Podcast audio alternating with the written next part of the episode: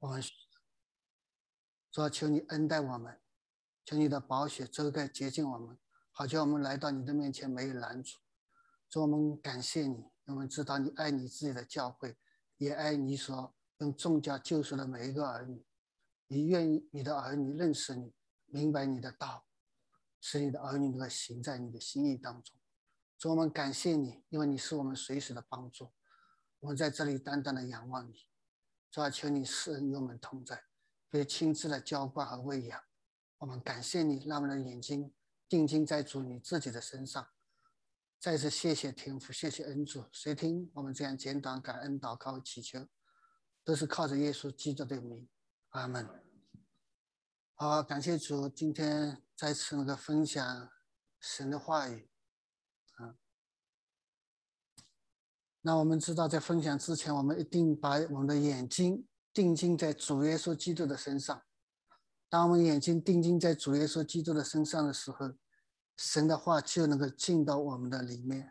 啊，我们不是听谁讲，那是我们听。主耶稣自己定睛在他的身上，啊，那我们今天分享的经文大家都是非常熟悉的，啊，约翰福音，我想我们也查查过吧，啊，那约翰福音和前面马太、马可、路加福音，啊，它是有点区别的，啊，有点区别。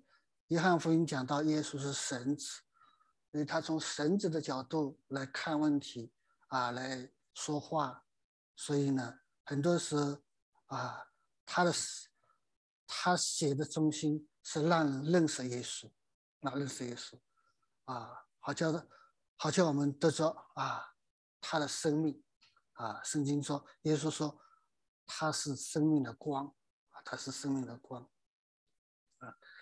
那一讲到生命的光，那我就想到谁需要光，谁最最需要光呢？当一个人最需要光的时候，啊，就是他在最黑暗的时候，他才最需要光。记得那时在国内，嗯，出去旅游，啊，到了一个山洞，那个山洞完全没有光，啊，地上又不平。那个时候你发现又没有光，啊，地上又不平，又是在山洞里。那这个时候人真的是盼望前面有一点光。好叫我们能够什么看得见路，能够走走在这个光中不至于跌倒，啊，那这是我想起啊，我们需要光的时候，就是我们看见我们的黑暗，我们才能够需要光，啊，如果我们看不见我们的黑暗的时候，我们不觉得这个光是那么的重要，那么的需要，啊。所以，我们在这里，我们看见啊，透过这个圣经啊，我们看这段圣经，虽然大家都是非常熟悉啊，这段圣经从几个方面可以讲这段圣经啊，你可以从从律法的角度和恩典的角度来看这段经文啊，你也看能够从看到人有需要啊。而且你发现耶稣是解决我们人需要的啊主的时候来看这个经文，啊，你也可以从啊人在黑暗当中不见光，啊，那是如何来到上帝面前得到光，从这个角度来看这个圣经啊，所以这段圣经我们可以从几个角度来看这段圣经，啊，我们都知道我们有需要，啊，因着我们有需要，我们来到神的面前。来到耶稣基督的面前，我们知道我们有什么需要呢？我们有什么需要呢？哎，我们知道，当我们被光照的时候呢，我们看见我们是个罪人，啊，所以罪人就需要耶稣啊。这是耶稣讲的啊，病人需要医生啊，罪人需要耶稣啊。那不管怎样啊，耶稣对待我们每一个人，他都是一样的啊。那我们看见耶稣常常在世上时，他也遇到一些难处，遇到一些难处。虽然耶稣在世上，我们看见他是一个完全的人，啊，他没有犯任何的罪，可是他就是这样一个完美的人，他在世上他也遇到难处，啊，遇到难处，啊，所以我们看见啊，耶稣啊，在遇到难处的时候。我们看见耶稣把他的神性显露出来，把他的神性显露出来啊！所以弟兄姊妹，我们今天在人生当中，我们都能够啊，都会遇到一些啊事情啊，遇到一些难处啊。但是当我们来到耶稣面前的时候呢，我们看见耶稣没有一件难成的事不能帮我们解决啊！所以我们真的是需要耶稣。所以今天我给这个圣经的题目呢，啊，叫耶稣是人生命的光啊。耶稣也自己讲，我是世上的光，跟随我的就不在黑暗里走，你要得着什么生命的光？你要这个生命的光。好，那我们从这段经文当中，我们来看啊，那你发现在这经文之前呢，啊，你发现啊，有许多的。对耶稣的看法啊，对耶稣的看法啊，所以呢，耶稣那天呢，就个人回家去的时候呢，他就往橄榄山去，橄榄山去啊。有的解经讲到耶稣就是去祷告啊，祷告。所以清早的时候呢，清晨的时候，耶稣又回到店里，回到店里。那当耶稣回到店里的时候呢，他讲到众百姓都到他那里去啊。你看，众百姓到耶稣那里去，耶稣给他们什么呢？耶稣在这里就讲到，他就坐下教训他们啊。当人来到耶稣面前的时候呢，哎，耶稣就开始什么教训他们。那这个“教训”两个字呢，圣经讲到“教训”两个字呢，那这个是我们不太喜欢听的啊。我们嗯，现在的时代。你看到教训这两个字啊，听了就是心里是不舒服啊。但是圣经讲到耶稣就教训他们啊，当然这个不是主要的，乃是耶稣什么真的巴不得这些人什么来认识他，来认识他。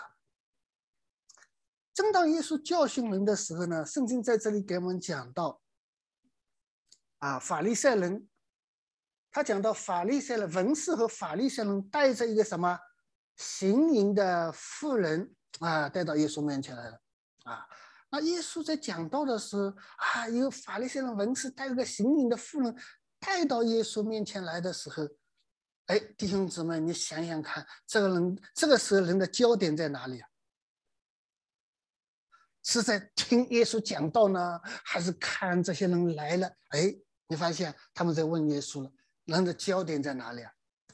人的焦点一定从耶稣身上转到这件事情上。哎，你看这件事情，他们带了一个人，他们在问耶稣，想要从耶稣那里什么达到一个得到一个答案，到底怎么办呢？你发现吗？好，那么你发现当人的焦点哎从耶稣跟他们教训他们听到的时候，传到一个事情上的时候呢？啊，你发现啊，我们看见法利赛人带了一个行淫的文士，带了一个行淫妇人来到耶稣面前。那为什么他们会带这个妇人来到耶稣面前呢？他们依据什么带到耶稣面前来呢？他们又为什么要来问耶稣呢？你发现吗？哎，人有很多的问题要带到耶稣面前来。弟兄姊妹，不管你心里存着什么，啊，不管你心里存着什么，如果你有什么问题，我希望啊，弟兄姊妹都把问题带到耶稣的面前来，带到耶稣面前来，啊，所以这是一个为很好的。那么虽然在人看来，在耶稣啊圣经上描写，他们把这些。啊，行淫的妇人带到耶稣面前来的时候，他们的里面的想法呢，啊，不是很好。圣经怎么写呢？圣经讲到，啊，他们啊带过来是什么？试探耶稣的，试探耶稣的。啊，为什么要试探耶稣呢？哎，可能他们对耶稣有想法，啊，对耶稣有想法，来试探耶稣的。啊，所以你发现，不管你。不管你心里怎么想，啊，可是带到耶稣面前来都是好事情，你一定要看见是好事情。只要来到耶稣面前就是好事情，不带到耶稣面前，那什么事情都不能解决，没办法解决。啊，所以弟兄姊妹，不管你今天遇到什么问题，一定把它带到耶稣面前来，这是一个好事情。啊，虽然圣经记载这些文士、法利赛人，他们的动机是不好，他们要试探耶稣。可是你发现，当人来到耶稣面前，你一定要看见，这是一个好的事情。啊，我们的眼光要转过来。好，我们看见他们带过来，他们凭什么把他带过来呢？为什么问耶稣说：“我们当啊，怎么办呢？”对他，那文斯法利赛人说什么呢？他说：“摩西在律法上吩咐我们，把这样的妇人用舌头什么打死。”啊，这他们把他带到耶稣。面前来的时候呢，你发现啊，人心里什么已经有个答案了，他已经有个答案了。这件事情根据圣经的教导啊，圣经的教导要把这样的妇人呢用石头什么打死。圣经是不是这样教导呢？哎，确实是这样教导。如果你看到利未记的时候，他讲的确实是这样子。啊，要把这个人用石头打死。他们的依据是什么？依据就是圣经呀。那圣经这不会错吗？哎依据圣经来的，对不对？好，他们很理直气壮，啊，把他带到耶稣面前来。你说怎么办呢？当然，他们里面的想法是不对的哦，他们在试探耶稣。可是他们的依据呢是圣经，嗯，圣经。弟兄姊妹，你发现吗？圣经把人里面的东西啊破析开来，破析开来。他们来试探耶稣的时候，谁知道啊？他带过来的是一个妇人行行刑的妇人带到耶稣面前来的，他们会跟耶稣说：“耶稣，我们来试探你啊，看看你怎么回答这个问题，会不会这样说啊？”不会的。你发现人里面的东西都隐藏在里面的。隐藏在里面的，啊，所以弟兄姊妹，你发现吗？很多隐藏的东西啊，是不能跟人说的，啊，你发现吗？但是问题在哪里呢？你到耶稣面前来，你是到耶稣面前来，耶稣知道不知道呢？你想耶稣知道不知道？如果他知道，他如果知道，你如果知道，他知道，问题是什么？你对他认识吧？这个认识很重要。我们看见圣经在告诉我们，虽然文士、法利赛人他们圣经很熟，可是他们也知道耶稣啊。你发现那个时代人，他们都知道耶稣啊，不是不知道啊，耶稣知道。可是问题在于什么呢？问题在于他们不认识耶稣是谁。今天你知道耶稣，可是你认识他吗？啊，这是我们要思想。我们今天都知道耶稣，可是我们到底认识他吗？啊，这个是我们要去思想的。如果你认识他，我告诉你，你今天，哎呀，得到了全世界最大的宝宝物，就是主耶稣基督。这主耶稣基督，所以当保罗认识耶稣基督的时候，他说：“我要变卖所有的一切，要得着他。我看万事如粪土，我也什么？我也得着他。”这是啊，保罗对耶稣的认识，耶稣的认识啊。所以你发现吗？那个时代，他们虽然知道耶稣，可是他们不认识他是谁。这个好像有点矛盾。既然认识他，又不知道他是谁，那圣经在告诉我们什么呢？就认识耶稣真的没有那么简单了。认识耶稣不是那么简单的啊！你理性上的认识，哎，可能我知道了哦，耶稣。你道理上也知道了，耶稣跟你讲一些什么，你都知道。但是圣经讲的认识是什么认识呢？是那个生命当中的认识。因为有同一个生命的认识，才叫认识。也就如果你有基督的生命，有他的生命，才真的认识他。而这种认识是一种生命的认识，生命的认识，不是一些头脑知识上的认识。理性上的认识。啊，所以弟兄姊妹，我们在这里，我们看见圣经在告诉我们，这些法利赛人文士，哎呀，他们虽然知道耶稣，可是他们真的不认识耶稣，不认识耶稣。啊，所以他们把这个事情带到耶稣面前来。啊，他们虽然知道律法，你不要看这些文士法利赛人哦。如果今天文士法利赛人在我们中间，你一定非常称赞他的，非常称赞他的。我们读圣经的时候，有的时候觉得文士法利赛人一直在抵挡耶稣，抵挡耶稣。可是你发现，在那个时代当中，他们的行为真的比一般的人要高，做得好。法利赛人这样子的，他们真的很虔诚，在人看外表看起来是非常虔诚，他们做的是非常好的。问题在于哪？什么呢？问题在于什么？他们里面不认识耶稣，不认识耶稣啊，所以他们就来试探耶稣。为什么试探耶稣呢？他们心里嫉妒耶稣，因为你发现啊，很多人到耶稣那里去听到，听到，他们心里很嫉妒，很嫉妒。好，我们在这里我们看见啊，他们来了，他们是依据摩西的律法来到耶稣面前。问耶稣这件事情怎么办？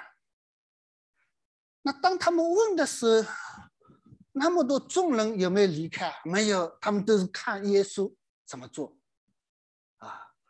那在那个时代呢？你发现吗？这件事情，耶稣说把石头打死，触犯了罗马的律法。耶稣说不要把他打死，那违背了摩西的律法。你发现？法利赛人文士用尽的方法来试探耶稣，得他的把柄，所以把一件事情带到耶稣面前来。你说是也不对，你说不是也不对。哎呀，这个事情，你发现怎么办呢？怎么办呢？今天如果有一件事情放在你面前，你说是，哎呀也不对，不是也不对，那你怎么办？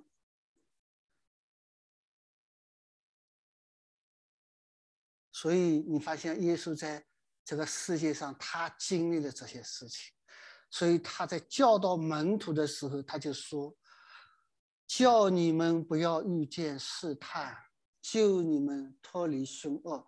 因为有些试探，有些事情放在你的面前，你是根本没有办法用你人自己来解决的。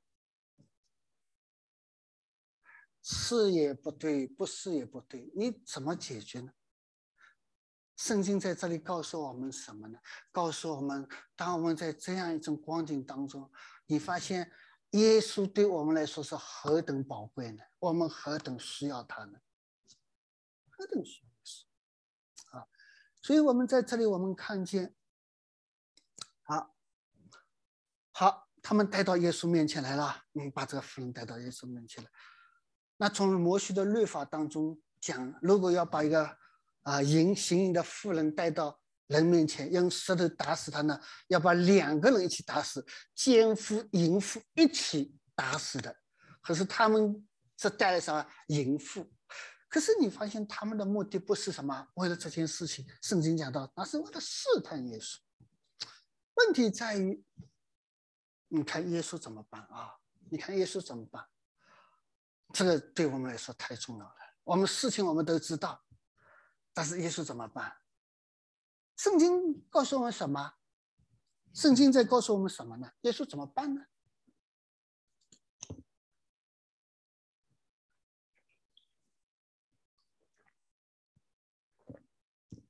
圣经讲到，耶稣却弯着腰，弯着腰在什么？写字。你发现，当我在这里讲讲讲讲了以后，我坐下来做件事情的时候。请问弟兄姊妹，你的焦点在哪里啊？我先讲讲讲到一半，我坐 在地上弄上弄东西了。你们的焦点在哪里啊？一定看我蹲下来做什么东西，对不对啊？是不是啊？一定嘛，这个很自然。你我蹲下来的时候，你一定看我，哎，我讲的蛮好，我蹲下来？蹲下来在做什么呢？那个焦点马上在什么？做什么上面了？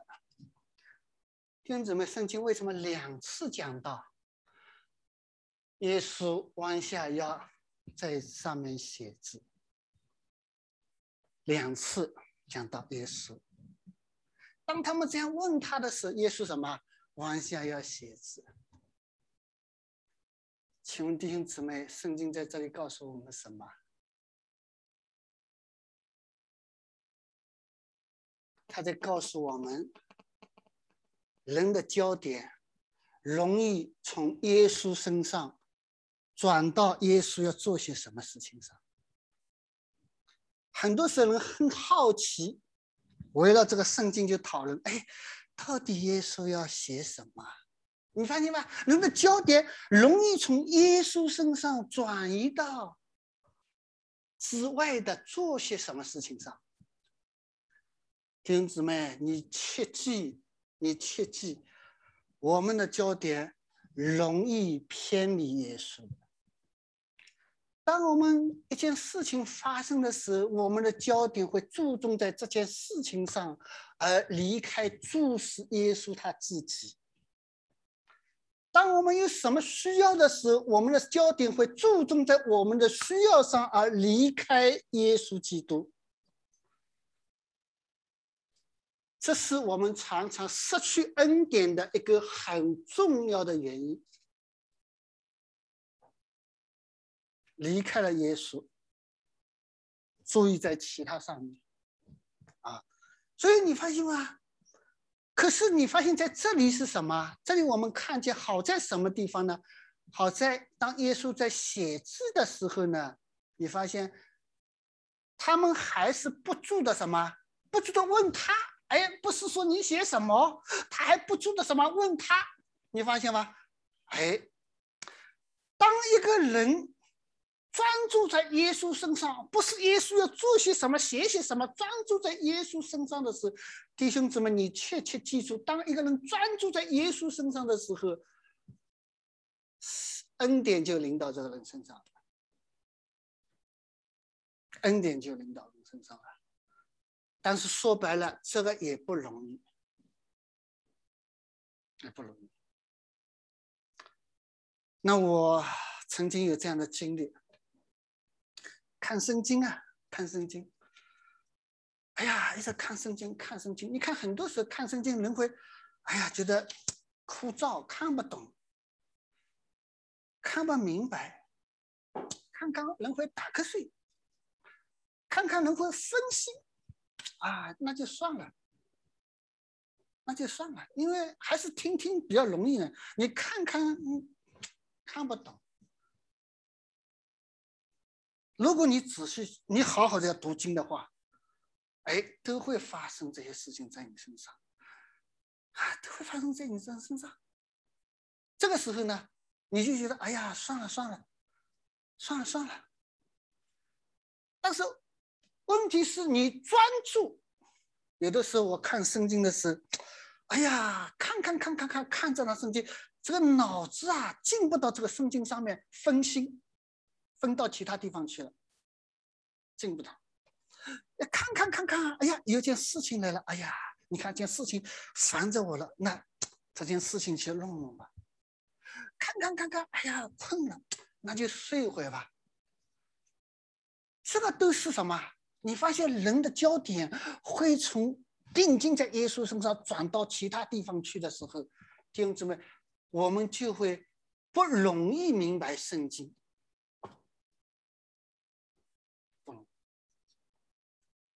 那我那时呢？哎呀，这当然，当然也是神的恩典啊，神的恩典。看圣经分心了，马上再重新看；分心了，马上再重新看。哎，一会跑题了，马上再重新看，反复看，反复思想，定睛在这个圣经上，不是一次、十次、二十次，只要分心，我会回来继续看。你发现这个是，你就被神光照了。你就看见神在跟你说什么，圣经跟你说什么，你就看见了，而且这个话就进到你里面去。一旦进到你里面去，你里面就得着了滋润了。弟兄姊妹，我们需要这样子。你有没有发现，很多时候我们听到，听了以后呢，哎，听的时候也听了，可是很容易忘记。听了以后呢，听了好像懂了，进不到里面，没有办法这个道和生活调和。这些问题其实都是一个属灵的问题。我们好像听了一些东西懂了，其实你还没有懂，还没有懂。好像我们知道了，道理都知道了，其实我们还不是真知道，真知道啊！所以弟兄姊妹，你发现吗？当他们注重在耶稣身上的时候，尽管耶稣登下来画字啊，他们没有问，哎，画什么画什么？圣经有没有跟我说他画什么？没有，没有表明什么？这个不是主要的，主要是在耶稣身上。所以你发现他们还是定睛的说：“你说怎么办？你说什么？”当他们眼睛定睛在耶稣身上的时候，耶稣只要一句话就进到他们里面，这个叫被光照了。所以耶稣站起来说什么？你们中间哪个人没有罪的，就可以拿起石头来什么，先打他。你发现，当神的话一句进到里面去的时候呢，他一被光照呢，那个黑暗就驱散了。所以圣经描写什么？从老到少，一个一个的什么，一个个的都都走了。为什么会走啊？因为这句话进到他们里面去了。如果不是神的话进到里面去，他们会走啊？他们不会走。你发现神的话带着能力吧？带着能力。这下他们被光照了。你发现，当一个人被光照的人时候呢？哎，他真的改变了，改变了。被光照的时候改变啊，想法改变了。本来要定他的罪，问耶稣试探耶稣的，现在什么？现在走了。那圣经讲到神的话句句带着能力，这句话我们都知道，神的话句句带着能力。可是你发现这句话神有没有对你说过？还是你头脑上知道？你？头脑上知道跟耶稣跟你说的不一样。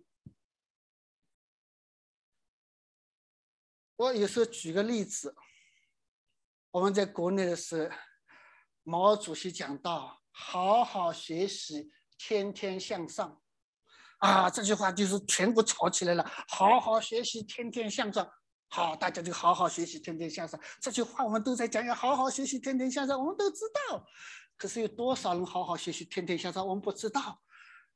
但是如果当你来到毛主席面前，毛主席亲自跟你说：“哎，你要好好学习，天天向上。”那一句话对你说，那就不一样了。你说这是他跟我说的，这是他亲口跟我说的，那你一定是好好学习，天天向上。你发现？不一样，但是好好学习，天天向上，大家都知道。可是问题是谁在跟你说？金姊妹，今天我们读圣经也是这样子。今天你要听到神在跟你说，你这个人一定不一样，一定不一样。弟兄姊妹。我们看见，当一个人焦点在耶稣身上，只要耶稣一句话，他们就改变了，他们就离开了，他们就离开了，他们有没有在盯着耶稣说：“哎，你说把他怎么样？你说把他怎么样？”没有啊。这个叫从黑暗当中被光照了。这个叫做耶稣，他说他是生命的光，他是生命的光，他是生命的光，就是你定睛在他的身上，无论你对耶稣是怎样看法的，无论你对他还不认识，无论你对一件事情怎么想法，只要你定睛在耶稣身上，他向你说句话，你的问题就解决了。弟兄姊妹，你发现？耶稣是怎么解决我们问题的吗？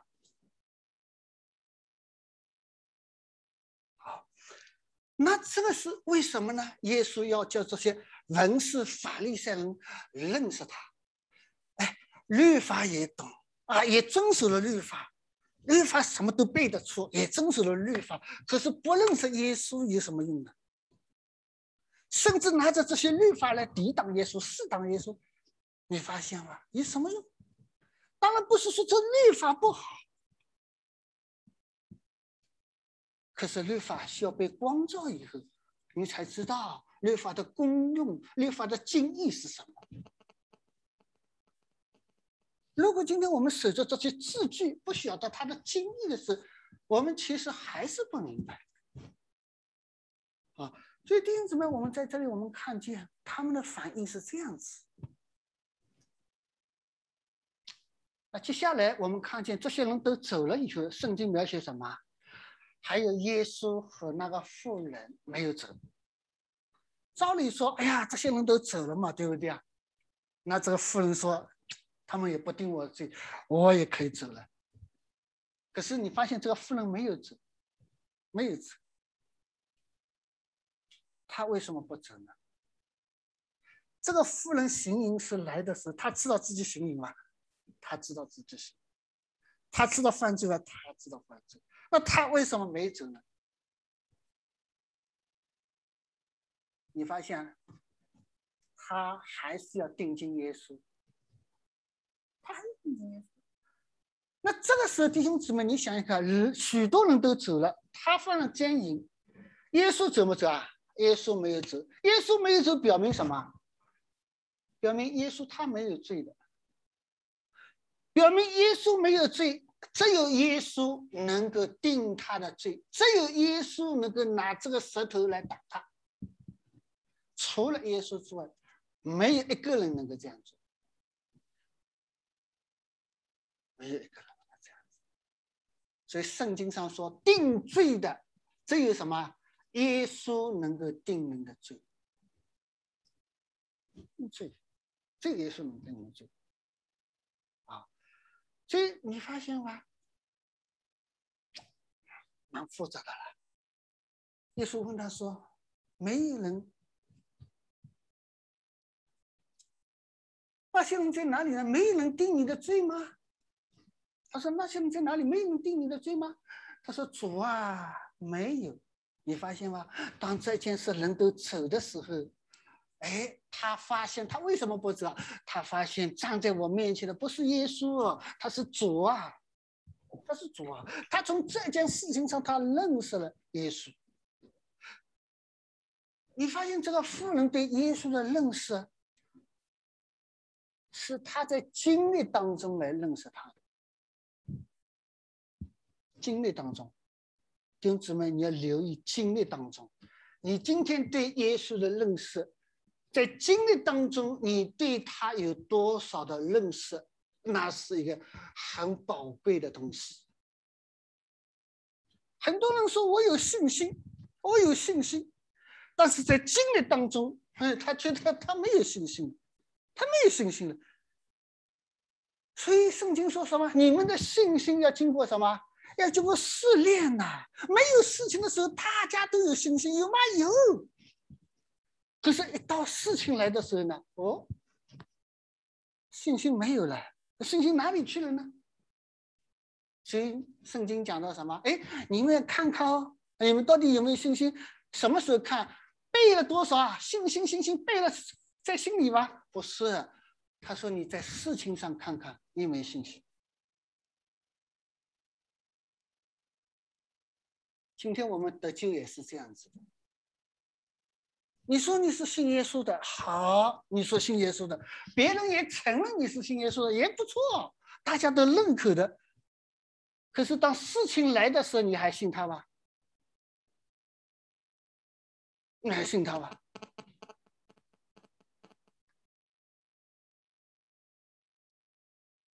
那就显明你信耶稣啊。当然，你可以说人有软弱，我的信心不足，那都实际也存在的。但是信心是个操练的过程。弟兄姊妹，你一信主以后，神就给你不断的操练你的生命。让你的生命慢慢慢慢成熟起来。生命成长是一个过程，生命不是知识。我领受了多少知识，我的生命那么大？不是，弟兄姊妹，不是这样子。圣经不是这样告诉我们。我们回到哥林多前书当中去看，哥林多前书教会个人的恩赐、知识都全备。他们讲道也非常好，头头是道。他们什么东西都很丰富。这个不是他们生命好。保罗说他们的生命像婴儿，还不能吃奶，还只能吃奶，不能吃干粮。他们只能吃奶，不能吃干粮。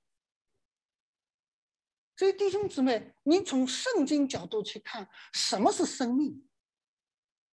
什么是生命？今天我站在这里跟你们分享这些经文，不是说我生命好，生命不在我分享一些东西，生命是我实际的生活当中怎么样？哎，遇到事情的时候，哎，怎么样在神的面前，来到上帝的面前，靠着主耶稣基督啊，能够得胜，那是一个生命，在真理上当站立得稳。啊，不飘来飘去，那是一个生命。我们怎么看待我们的生命？弟兄姊妹，我们在这里，我们看见圣经给我们看见，那个妇人没有走，那个妇人没有走，他知道他是主。虽然耶稣仍然能够拿拿石头来打他，把他打死，可是他没有走，他没有走。他说：“主，主啊。”没有人定你的罪，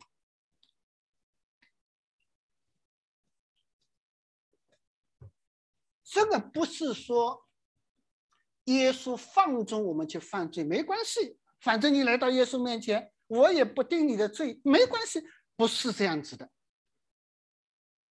虽然耶稣没有定他的罪，可是耶稣担当他的罪，担当他的罪。弟兄姊妹，我们在这里，我们看见神的慈爱，神的慈爱。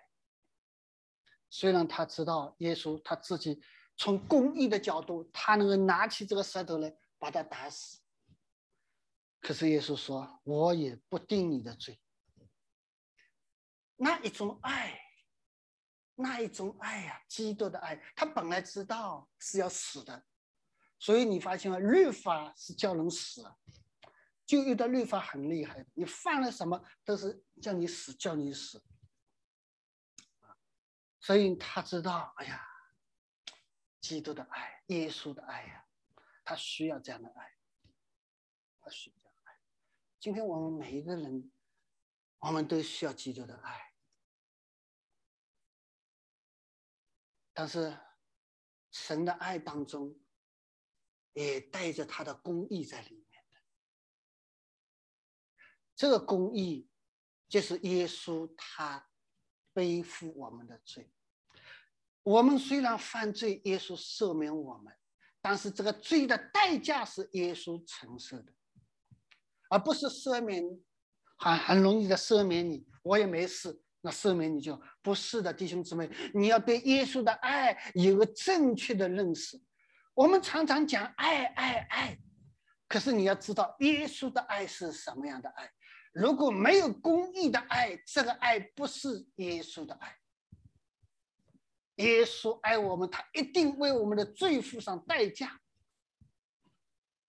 以至于我们知道这样的代价，使我们不想再犯罪，也不敢任意犯罪。如果我们不知道他的公义的时候，犯罪无所谓，反正耶稣会赦免我。但是我们从圣经教当中看，圣经说断父不可，我可以任意犯罪吗？他说断父不可，这是神在告诉我们的啊。所以弟兄姊妹，我们在这里我们看见啊，耶稣基督，你发现了。啊，这件事情只有耶稣基督能够解决，换成任何一个人都解决不了的事情，耶稣他能解决。接下去，耶稣讲了一句话：“去吧，从此。”他讲到什么？去吧，从此什么？不要再犯罪了。啊，他说：“去吧，从此不要再犯罪了。”请问，当耶稣讲这句话的时候，他做得到吗？他做得到吗？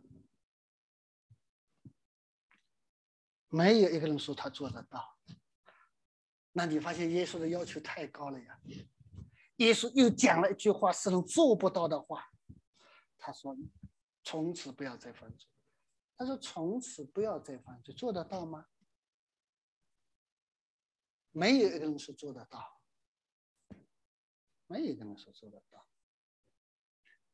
也就是当我们读这个圣经的时候，我们看这句话，读到这个圣经的时候，我们觉得耶稣这个话是多余的，因为这个话没有人做得到，没有人做得到。”耶稣会讲一句人根本做不到的话在里面吗？我们再想想看，这句话人做根本做不到。耶稣跟你讲，那不是耶稣给你带来麻烦吗？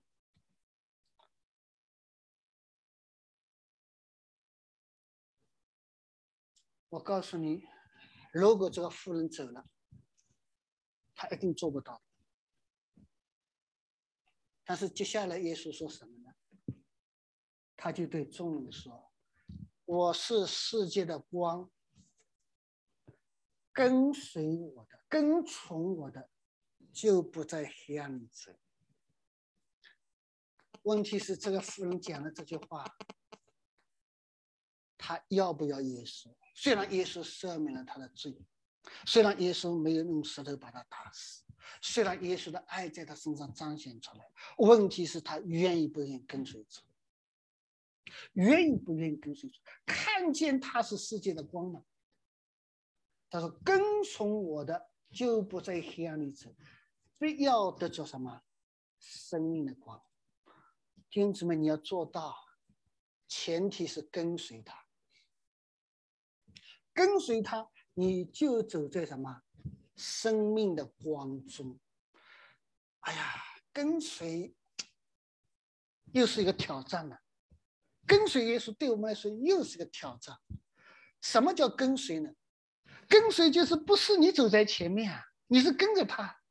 跟随就是他走到哪里你就到哪里，这个叫跟随。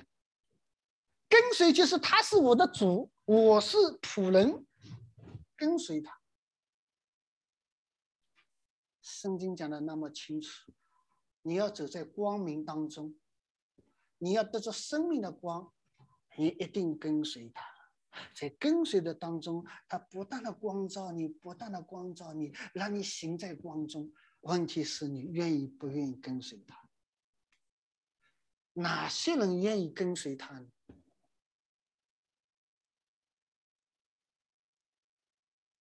听姊妹，哪些人愿意跟随耶稣呢？圣经给我们一个答案。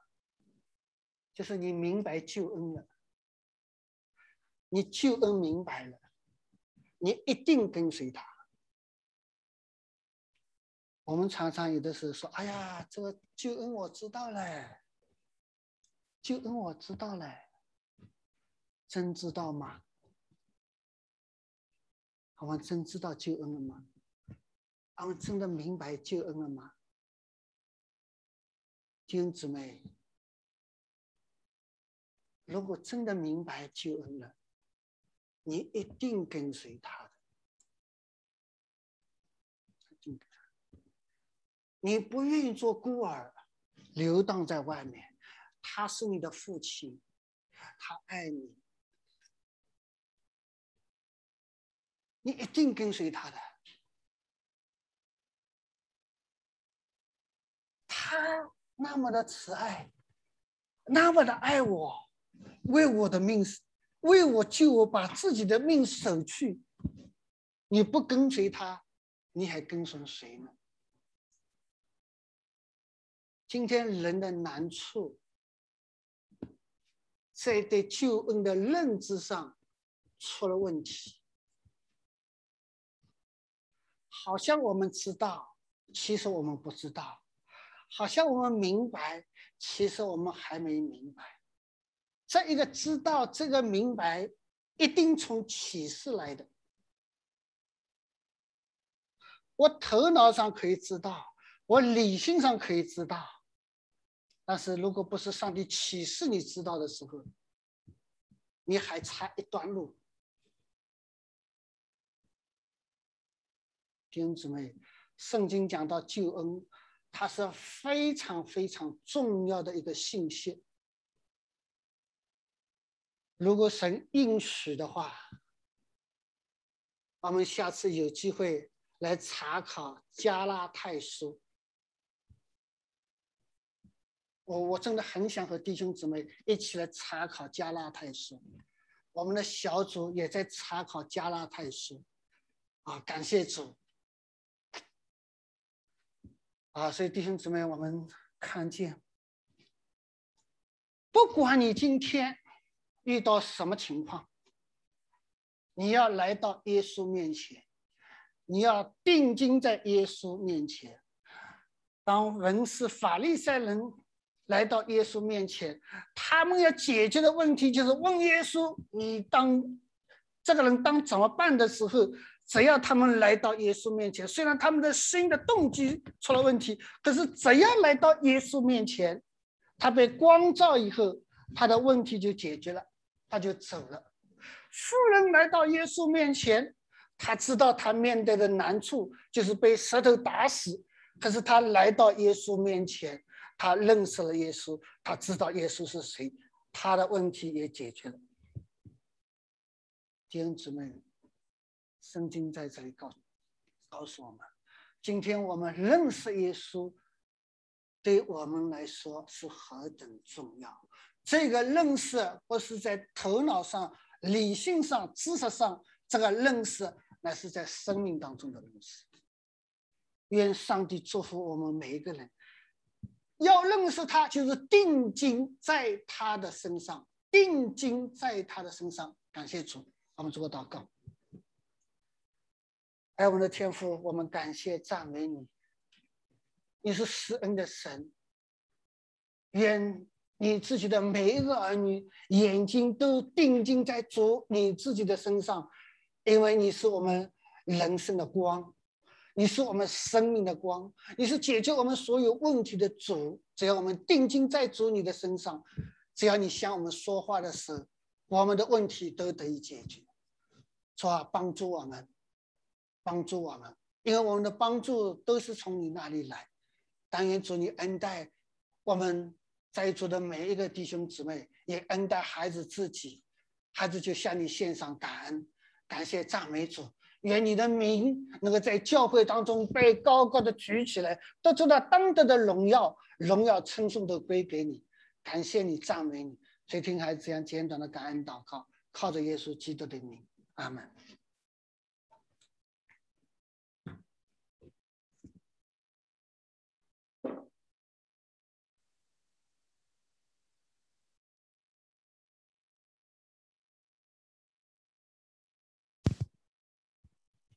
感谢朱老师，感谢朱先生弟兄给我们分享，嗯，美好的，嗯，主的美好的话语。我们给一分钟时间，我们在这里面默想主的话语，然后我们欢迎新朋友。